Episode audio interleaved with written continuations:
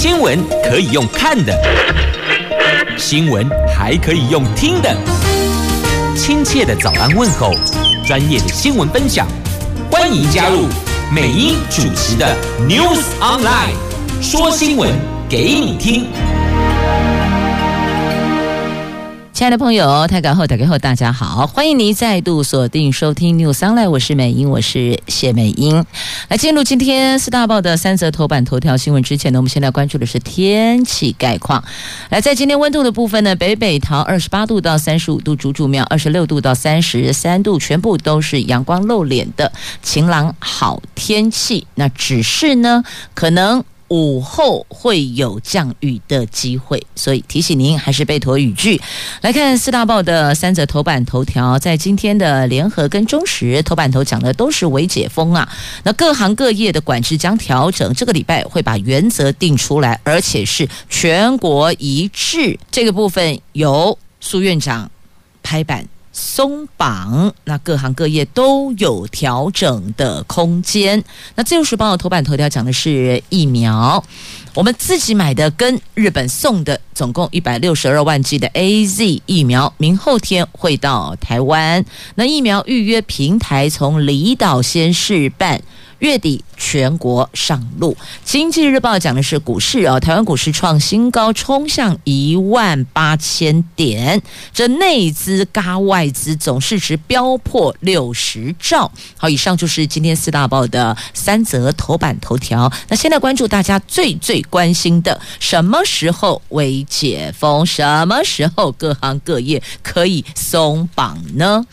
这昨天我们新增二十八例的本土确诊，有一例死亡个案，再创五月十一号本土疫情爆发以来的新低纪录。指挥中心说，整体看来疫情趋势逐步往下。行政院长苏贞昌在扩大防疫会议中说，部分的县市仍有零星的群聚感染。目前虽然还没有解除三级管制的条件，但是因应多数县市的疫情已经趋于和缓，各行各业管制措施有合理的调整空间。希望指挥中心可以定出管制原则，预计这个礼拜内向全国民众报告。那现在还没决定要在这个月十二号进行解封，但中央会调整行业别管制措施，准备相关的规划。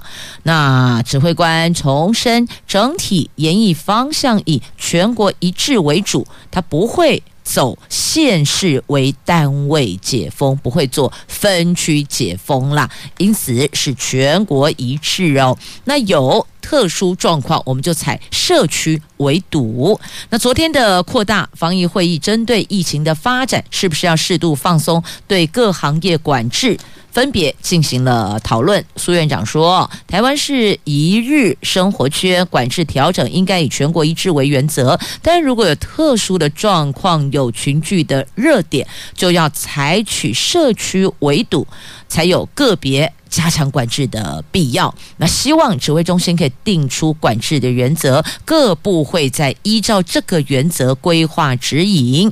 同时，他也要召开会议确认各项细节。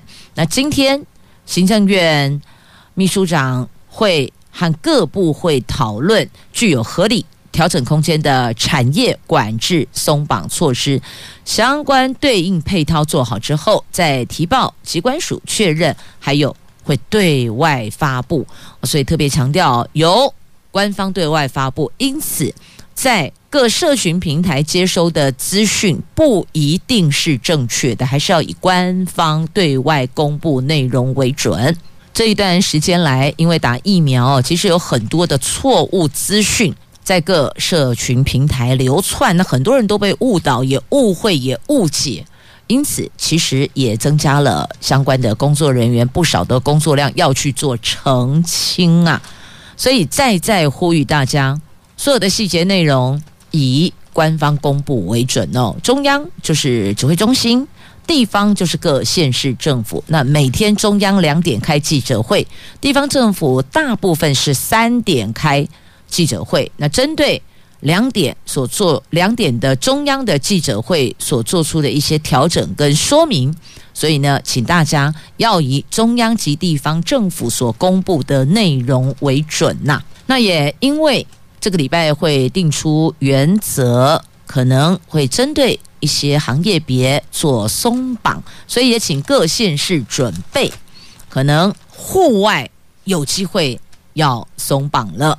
像高雄市长陈其迈认为，松绑原则可以优先考量户外没有群聚的地方，所有措施还是戴口罩、保持社交距离的这一个原则下去拟定开放的策略。那台中市长卢秀燕、桃园市长郑文灿则说，微解封或是局部调整。都应该全国一致，不能县市有落差哦。那疫情方面呢？屏东的 Delta 变异株的群聚感染，昨天再增一例确诊，是当地的白牌计程车乘客，先前已经在接触者的名单当中，等于说已经有在框列的名单中了。隔离时间的时候确诊的，研判对社区的影响比较小。那截至昨天为止，这一起群聚案已经有十六人确诊。好，这个是有关在做行业别调整松绑的部分，这个礼拜。会有一个原则出来，全国一致遵循的原则，不会再跨县市标准不一哦。莫嘎大家拢安尼哦，不飒飒啦。好，这是在今天中时联合头版头条的新闻，因为我们的内需经济已经快要撑不下去了，所以得在经济疫情找一个。折中点，一个安全的折中点呢。继续呢，我们来关注的是疫苗的部分。来看《自由时报》头版头条：国际疫苗接棒来台湾，明后天将有一百六十二万剂我国自己买的及日本捐赠的 AZ，国内到货累计将超过六百八十八万剂。目标是八月份一剂施打率达三成，因应扩大需要接种的规模。那么，政委唐凤规划的疫苗预约平台系统也将在今天公布，最快月底全国启用，开放第九类、第十类公费对象登记预约。那我国自己买的 AZ 第二批六十二万剂，七号的下午将由华航从泰国空运来台湾。指挥中心强调，离疫苗进来很近了，因为媒体去询问他嘛，有没有这回事呢？七月七号下午会有疫苗进来吗？那陈时中没有正面回应，他只说离疫苗进来很近了。所以这言下之意应该是吧？如果不是，大概都会否认哦。那日本官方日前说将再捐赠台湾一百万剂 AZ，那据了解将在七月八号会到台湾。那驻日代表谢长廷昨天 po 文说，疫苗文件已经完成，具体捐赠数量、时间将由日本方面这两天公布，就可以出货了。那期待加上日本提供数量，台湾到货疫苗可以达到七百万剂以上，似乎暗示日本未来可能会再加码。那疫苗持续来台湾施打对象也将在扩大。那疫苗预约平台今天公布，先在金门、连江、澎湖试办系统，最快月底全国启用，而且将扩及第九类，十九到六十四岁具有罕见疾病及重大伤病高风险疾病者，以及第十类的。五十岁到六十四岁的成人登记，而且可以选择疫苗的品牌哟。那唐凤昨天先和离岛县府视讯做说明，系统将分为意愿登记跟预约接种这两阶段。那意愿登记掌握疫苗量，预约接种。定施打时间等等，那比照口罩的实名制，民众可以透过手机的 App、跟药局、跟超商，还有健保卡完成身份认证，并预约打疫苗。好，所以未来的那个程序哦，会更加的便捷。这是在今天自由时报头版头条，那么在联合跟中时的头版头也有带到哦，就是提到了我们自己购买的疫苗会到。会到货，那么接下来会再安排接种的对象日期跟顺序。继续，我们再来关注是《经济日报》的头版头条。这台湾股市哦再创新高啊！这内资尬外资，促使外资回补买超一百一十五亿元，带动台湾股市昨天盘中冲上一万七千九百四十五点，收盘在。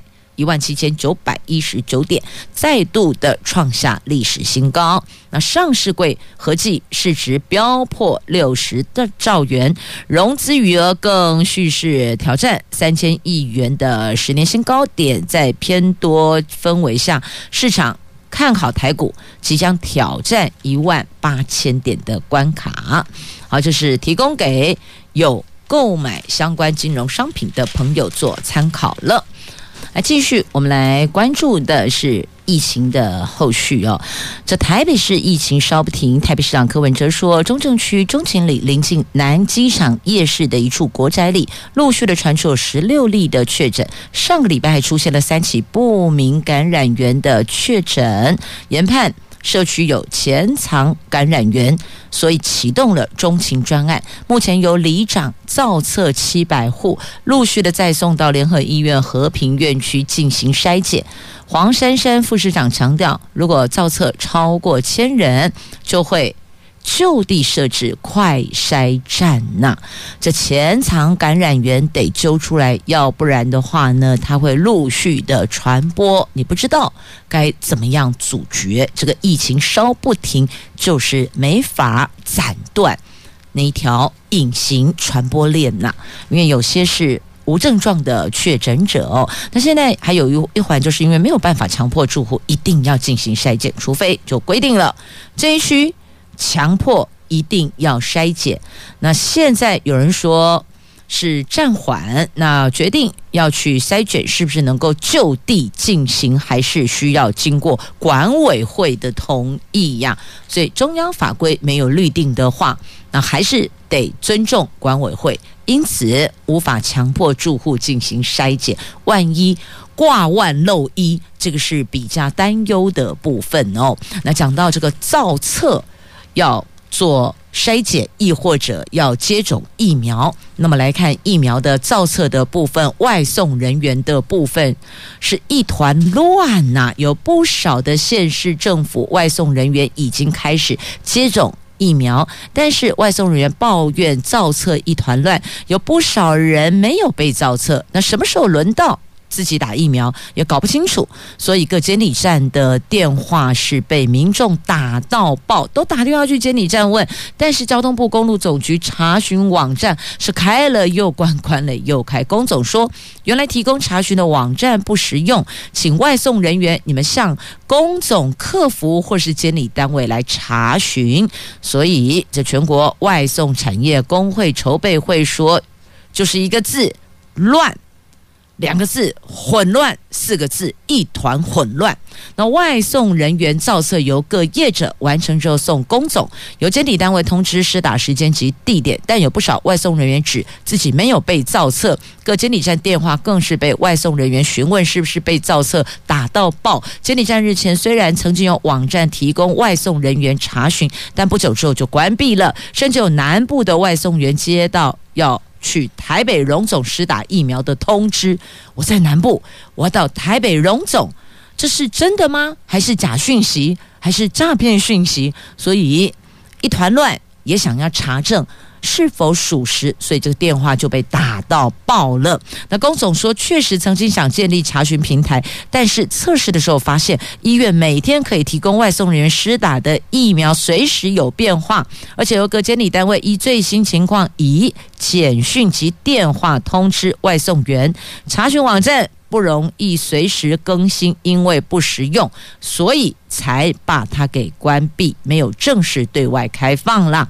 那外送人员如果想要了解是不是被列入可以施打疫苗的造册名单等相关问题，可以向公总客服专线或是各监理单位来查询。公总的客服专线是零八零零二三一零三五。那可以想见，这支电话应该也会被打到爆。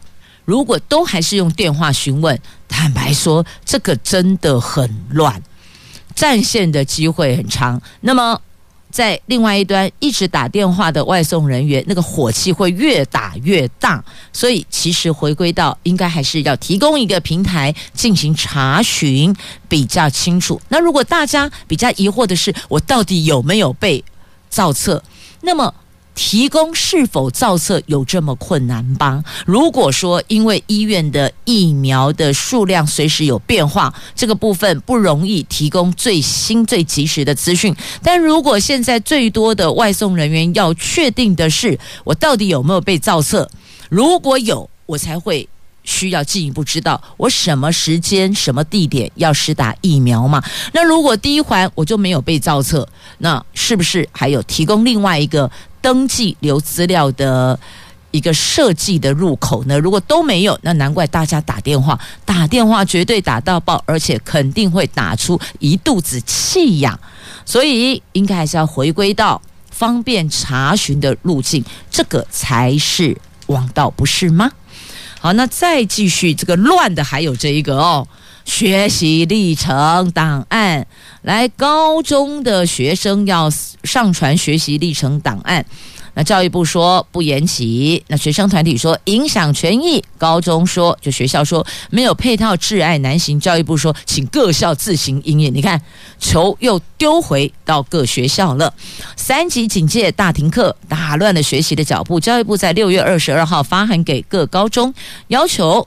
有关学生未来升学的高中学习历程档案上传期限至少延后到九月底。学生团体调查却发现，全国至少有三十所的高中没有按规定延后，仍然要求学生在七月底之前要完成上传，这个影响学习和升学的权益。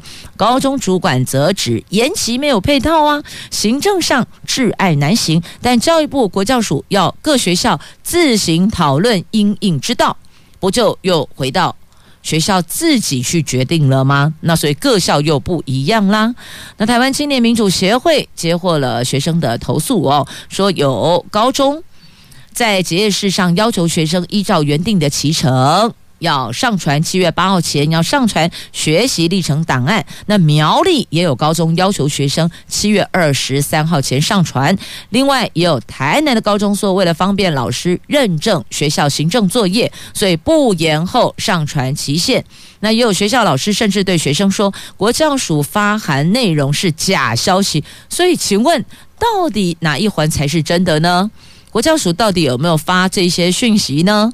那各学校因应时间是否都可以自行去调整，而不会有所影响呢？好，现在大伙儿都被疫情给打乱了思维，连原来做事的步调也全部都被打乱了。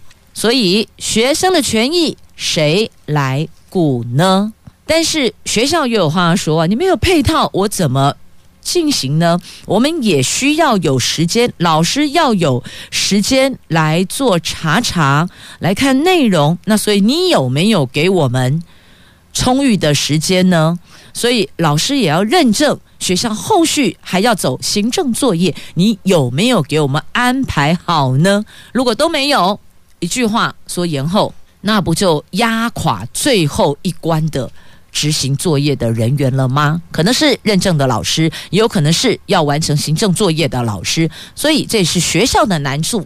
可不可以想到一个让三方都可以有充裕缓冲，不会觉得挚爱难行的方式呢？这不能够把球一踢又回学校，然后又让学校去面对学生。那学校不仅要面对学生，学校要面对老师、面对家长、面对学生，这是不是？又添乱了，虽然不是疫情，但是这不就又像是另外一波在学习历程档案上的疫情吗？现在真的是一团乱哦，有疫情之乱、疫苗之乱，那么还有学习历程档案之乱呐。好，那看到了孩子，看到了学生哦，再来看一下幼儿，幼儿园不敢开呀，家长忧心啊，暑假。孩子谁来顾呢？教育部但说了，但是帮不上忙啊。幼儿园从五月中停课到现在，虽然教育部有但书，无法在家照顾孩子的家长仍然可以把孩子送去学校、送去幼儿园，但是很多幼儿园怕染疫，宁可谢谢再联络。那肯收孩子的幼儿园，因为小孩到了园里，人数是起起伏伏，家长心里又爱又怕。那还有家长抱怨，暑假开始了，后续如果解除三级警戒，无法再请防疫照顾假，孩子的暑假恐怕没人照顾，该怎么办呢？那针对教育部的单书哦，考量防疫，连公幼态度都相当低调，大多是家长私底下求。助学校老师才勉为其难让孩子到学校，那私立幼儿园就更不用说了，不少选择直接闭园。有家长指教育部的但书没有罚则，幼儿园可以说不收就不收。对于家里没有后援的人来说，请假在家里照顾孩子的生活，到底还能够撑多久呢？那很多家长也在询问，暑期的课后留园是不是会开呀？因为大家现在看是七月十二号嘛，心里都想七月十二号之后可以比较舒缓了。那请问后续课后留园有没有持续呢？那如果没有的话，变成家长得想办法把这一个时间点补起来。也就是说呢，距离下班时间跟孩子的下课时间中间这一环可能落差两三个小时，那该怎么样来照顾小孩？那现在。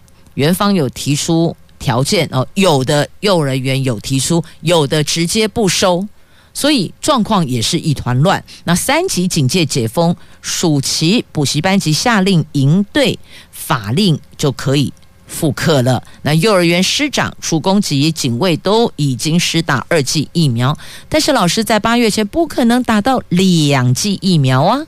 所以园方根本就是不妨开，不想开办课后留园嘛。因此幼儿园为了不得罪，它有两种，有几种做法。其中一环不得罪的做法就是说，哦，好啊，但是必须要有几个条件到位，那么我就会开课后留园，类似这样。但是，一看这其中有一环，这三个条件要到位，包括里边的幼儿园的师长、出工的警卫都已经施打两剂疫苗，不扣零啊。你看现在。我们今天是七月六号，我们全国的疫苗的实打覆盖率还不到两成哦，怎么可能到八月底可以打完两剂？不到两成就一剂都没有打啊！啊，怎么可能到八月的时候两剂全部都打完呢？所以认为这个就只是找了一个理由来推掉了。那有的幼儿园就直接告诉家长，坦白的说，诚实的说，因为有顾虑，所以请体谅，请谅解，不开园。那这个状况该怎么样呢？这也是你看教育部说有提但书，可是也帮不上忙啊。孩子到底谁要顾呢？那教育部国教署说，目前各县市七月的学校活动都取消或是采线上进行，将提前跟地方政府及专家研议疫情趋缓之后的暑期活动指引。劳动部说，各行业可能有优于法规的请假方式，另外有劳资争议协处平台可以协调请假共识。好。这如果中央不给一个准则，你又丢回劳雇双方去协商，我告诉你，最后又走到劳资争议平台啊！现在不是尽量不要大家和在一起吗？那如果又进入劳资争议协处平台的话，那后续又很麻烦了。因此，地方的声音希望中央律定一套准则，不要丢给各行各业自行裁处。你看，有教育部的问题，那么也有这劳动部的问题，所以这个部分是不是可以请律定一个标准，大家遵行？那不要有其他的一些可以模糊解释的空间，然后你就看到那颗球在那踢过去、踢过来、踢来踢去，还是没个解方啊？没有办法解决学生的问题，没有办法解决家长的问题，那也有没有没有办法解决？雇主的问题、劳工的问题、学校的问题，大家的问题还是一团乱麻呀。好，这是在这次疫情当中全部一团乱。那另外呢，这边也有人说这个也很乱哦，请解释我们施打顺位的第二类有没有福报？第二类，请解释名词，解释清楚。现在。的确，这一环有被拉出来了。你的造册人数是怎么来的啊？很多在更危险的第一线冒着风险工作的国人没有施打疫苗，但是那个第二类的什么政府防疫人员，我不会砸龟板奶狼十几万个人，那个造册人数编制两倍耶，所以请中央说清楚讲明白。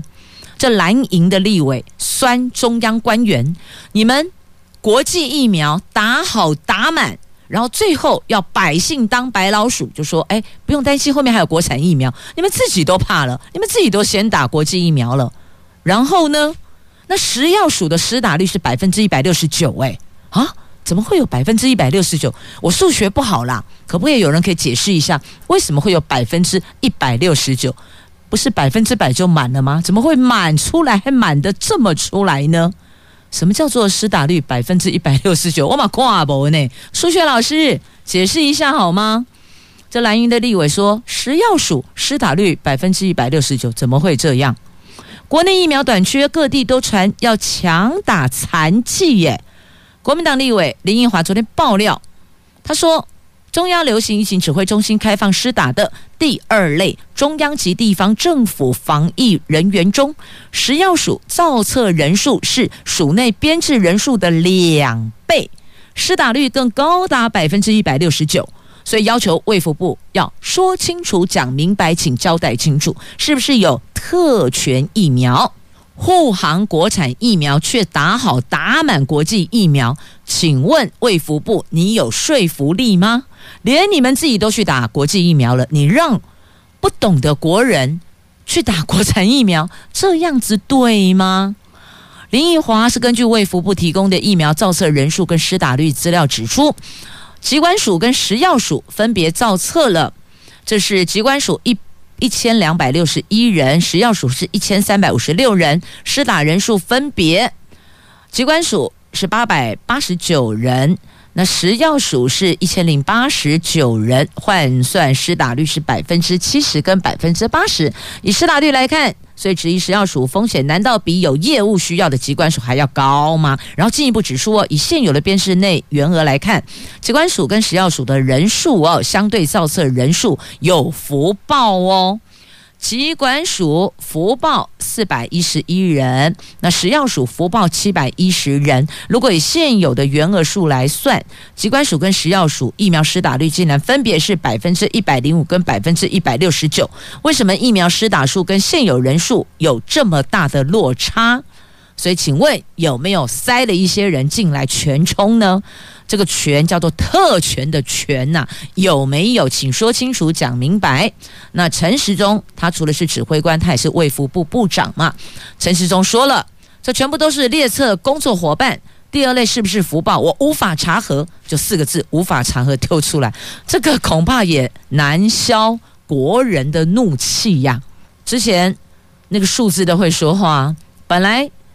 我印象中记得好像是本来是七万多人还是八万多人，对不对？结果一夜之间翻到十三万多人，所以可不可以解释清楚？中央及地方防疫人员，请把名册都列出来啊！到底哪些人也来打了疫苗？我们大家苦等不到疫苗，诶，我们也不敢想方设法找机会让自己。上去打疫苗，因为都按照顺序来，依照中央指挥中心所排的顺序，我也是静静的在等啊，我也没有打疫苗，可是为什么这个可以搞成这个样子呢？我实在不了解啊。因此有学者说，政府强打疫苗，这个叫做施政之恶，你应该是让百姓先打，怎么会自己冲在前面的？那当然，真的在第一线执行。防疫工作的一定要打，但我们想问的是，其他塞进来的人、福报的人，你有什么脸面比国人百姓抢先打疫苗呢？摸着你的良心吧，你每个月一号领薪水的时候，请摸着你的良心，摸着你的钞票，问这样对吗？每一分薪水都是国人缴税给你的，那结果你自己先冲在前面打国际疫苗，打好打满，这样对吗？来，继续我们来关注《联合报》头版有这一则图文，是美国的国庆日，我们看到了在现场大伙儿群聚，但是没有戴口罩，而且挨在一起，这样可以吗？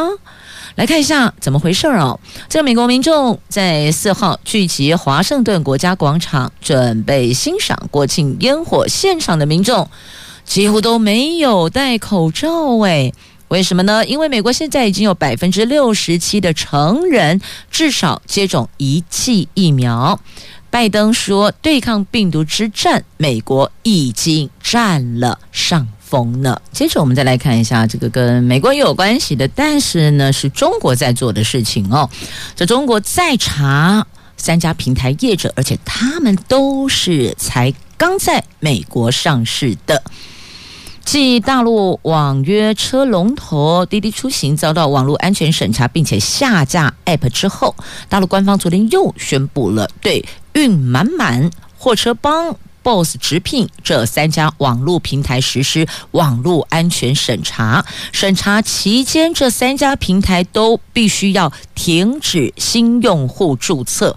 这几家企业的母公司在今年六月都是在美国股市上市公司呢，所以很明确，他们就是不要有些个资让美国可以掌握跟截取，因此他们要求要在。安全防护上要做慢，他们都是以国家安全啦、保障公共利益啦、网络安全等等去进行网络安全审查，都是才刚刚在美国上市。你看这几家公司不疯啦？他们等于是官方连两天出手，且出重手，还传递强烈讯息呀，所以。最后最受伤的不就是这些已经花出大把银两在美国上市的公司吗？而且有人说滴滴受罚将远远超过阿里巴巴耶！哦，阿里巴巴已经罚很重了，就没想到这个滴滴还可能会超越阿里巴巴它的受罚程度啊！所以有时候看看对岸哦，想想我们，我们好像真的比对岸好一些了哦。好，再继续来看中国的。企业市值五百强，科技消费崛起呀！他们破兆人民币的就十二家业者，网络金融领头啊！据二十一数据新闻实验室的统计，截至二零二一年的六月三十号，等于说是今年的上半年截止，在上海、在深圳、香港、纽约等全球主要交易所上市的中国企业市值前五百强。超过千亿市值，就人民币哦，它千亿不是台币哦，也不是美金哦，千亿人民币市值的公司有两百五十四家，以资讯技术、大消费、电子、新能源等行业占据了半壁江山。回顾二零一零年底，六十八家千亿市值公司，还是以金融、石油石化、通信。煤炭等行业的国企为主，那这个是大陆新旧产业交替、民营经济崛起的写照啊！所以看看他们那边哪些在往上走，当年走了产业别跟现在有些不同了。那现在看到的是疫苗龙头企业啊，市值猛增啊！当然，这个放眼全球各国，只要是疫苗企业。大概都是往上冲的哦，全部都在往上冲啊！因为没疫苗，没保命，人生什么都没有。好，那再转过来看看我们台湾，面对金融危机，我们有没有防线呢？台湾股市屡创新高，那行政院的前院长、新时代金融基金会的董事长陈冲昨天提出示警。他说，野村证券日前发布了一份报告，提到全世界有六个国家三年内会出现金融危机，而这六个国家其中一个就是台湾。他强调，台湾并不是国际货币基金的会员，对金融危机没有最后一道防线哦。这个比缺疫苗还要麻烦呐、所以事前的谦卑预防、超前部署尤其重要哇。缺疫苗还可以想方设法采购，亦或者他国捐赠。但如果是金融问题，别人会捐钱给我们吗？就我们的金融股市吗？不会呀。所以台湾股市泡沫化风险高，要超前部署，要提前预防。如果我们过度的依赖高科技业，陈冲认为这个要小心了，所以他提出了一些示警哦。那这份。这一份报告，这一则新闻呐、在今天《中国时报》的 A 六财经综合版面的头条，详情您就自行翻阅。国道五号要实施十连制了，因为。宜兰防疫拉警报了，人潮一波一波来，还有确诊者啪啪造啊！现在造访一律量体温。宜兰县连续十天加零，但是哦，看到假日游客这么多，有外县市确诊者足迹有到过宜兰。宜兰县长林姿妙忍不住说：“宜兰不是后花园。”那宜兰县府将严拟下国道五号采石联制，要设。体温量测站管制车流跟人流，如果要进行十连制，那就代表一定会超级大回堵，每一台车、每一个人都得十连制。你看，那得花多少时间呢？那有人说，我们来构思不影响车流，然后有安全的方法，不过可能会有些难。但是针对救护车跟物流。不受此限，所以可能会另外开一个车道，让救护车跟物流车直接得来速通行吧。好，那么再继续来关注的这个也是跟疫情有关哦。这国军桃园医院群聚延烧已经有四十例了，那桃园跟新竹县昨天各增一例相关确诊，那最快下个礼拜。在讨论恢复运作样。那在疫苗的部分呢？疫苗在配发桃竹苗放宽施打年龄，莫德纳疫苗陆续拨补到位，桃竹苗持续放宽施打年龄。桃园今天起到八号施打七十岁到七十二岁的长者，每天一个年龄层。孕妇专案九号开打，新竹市预计八号施打。六十八岁、六十九岁，新竹县跟苗栗也分别规划要打到六十九岁和七十岁呢。好，这个部分可能还是要回到各县市政府对外发布的讯息为准了。那么也因为。疫苗的数量不够，大伙儿都在引颈期盼哦。那看到了 AZ 疫苗似乎比较不受长辈的青睐，那所以青壮年族群接种有望喽。指挥官说，做完意愿调查会尽快的往下开放，就等于说不等啦，轮到你没打就直接往下开放了哦。那没有道理要让疫苗放着等啊，这个也是有。学者专家建议的，就不要往下，不要等了，我们就直接往下开放，没来打就往下走，让需要接种疫苗、愿意接种疫苗的朋友可以尽快接种。那因为疫情的关系哦，所以呢，这不能出去呀。现在有些地方政府有推线上夏令营，在家里就可以上网游美丽的景点，赏。美丽的山河了哦，像桃园市政府就推出了在家游东眼山哦，所以您可以上线就可以上来看了哦。这桃园市府所推出的哦，那么新竹县政府跟竹北跟竹东社区大学举办了两梯次的线上夏令营，那新竹林管处也推出了五天线上营队，待在家里就能够体会在东眼山郊游的乐趣了。好，这是在各县市政府也有推出一些线上活动，您或许也可以协助了解一下。再来，我们要提醒您的是哦，这个夏天的宫殿梦魇才要开始哦。提醒的是专家，专家所提出的危机呀。他说，搜刮分散式电力，证明备转容量率不足。这为了因应绿电占比日益增加，而且要维持供电的稳定性，台电七月一号挂牌成立电力交易中心，负责电力交易平台的营运工作。未来可以由传统发电业者、自用发电设备设置业者，还有新兴储能设备业者间相互竞价，使分散式的。电力资源都有机会加入系统。不过呢，清华大学工程跟系统科学系教授叶宗光说，搜刮所有可导入电网的分散式电力，只是证明备转容量率的不足。所以提醒大家，供电梦魇才正要开始呢。因此也呼吁大家节约用电呐。好，再继续我们来关注的，这个是我们的。宋佳豪、吴念婷入选。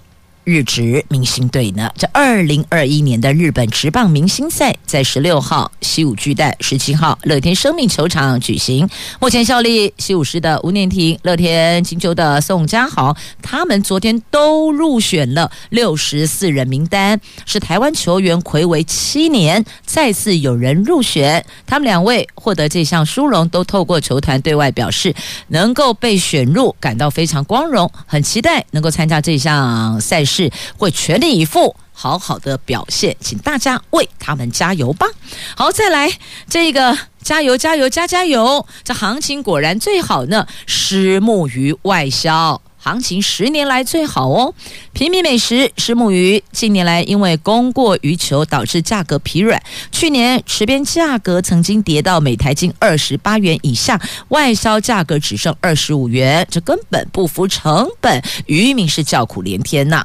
那今年疫情严峻，但渔民降低放养量，国人在家抗疫烹调，造就了另类的宅经济。那像石目鱼干煎或是煮汤，都成了。桌边的美味料理呢？那对美国等外销更是反向大增，多方带动虱目鱼产地价格止跌回升。目前每台斤四十八元，已经是去年低点的将近两倍了，也刷新近十年来的好行情呢。好，节目最后要提醒您的是天气啊，这个。台风烟花昨天没能成台，今天会大雨扫东部跟南台湾。如果亲友在东部、在南台湾，提醒他们要注意、要留意了。也谢谢朋友们收听今天的节目，我是美英，我是谢美英，祝福大家都有健康、平安、喜乐的一天。我们明天上午空中再会了，拜拜。